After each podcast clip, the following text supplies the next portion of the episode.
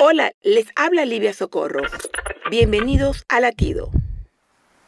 Hace un tiempo atrás, lluvias torrenciales azotaron el estado de la Florida, causando una gran devastación. Miles de estas familias lo perdieron todo y no tuvieron otro remedio que comenzar de cero. ¿Qué propiedades piensas tú que sufrieron la pérdida más grande? La razón es obvia cuando se examina el fundamento o el cimiento de ellas. Obviamente las casas móviles sufrieron el mayor daño, pues no tienen un cimiento fuerte. Nuestra vida espiritual también tiene cimientos.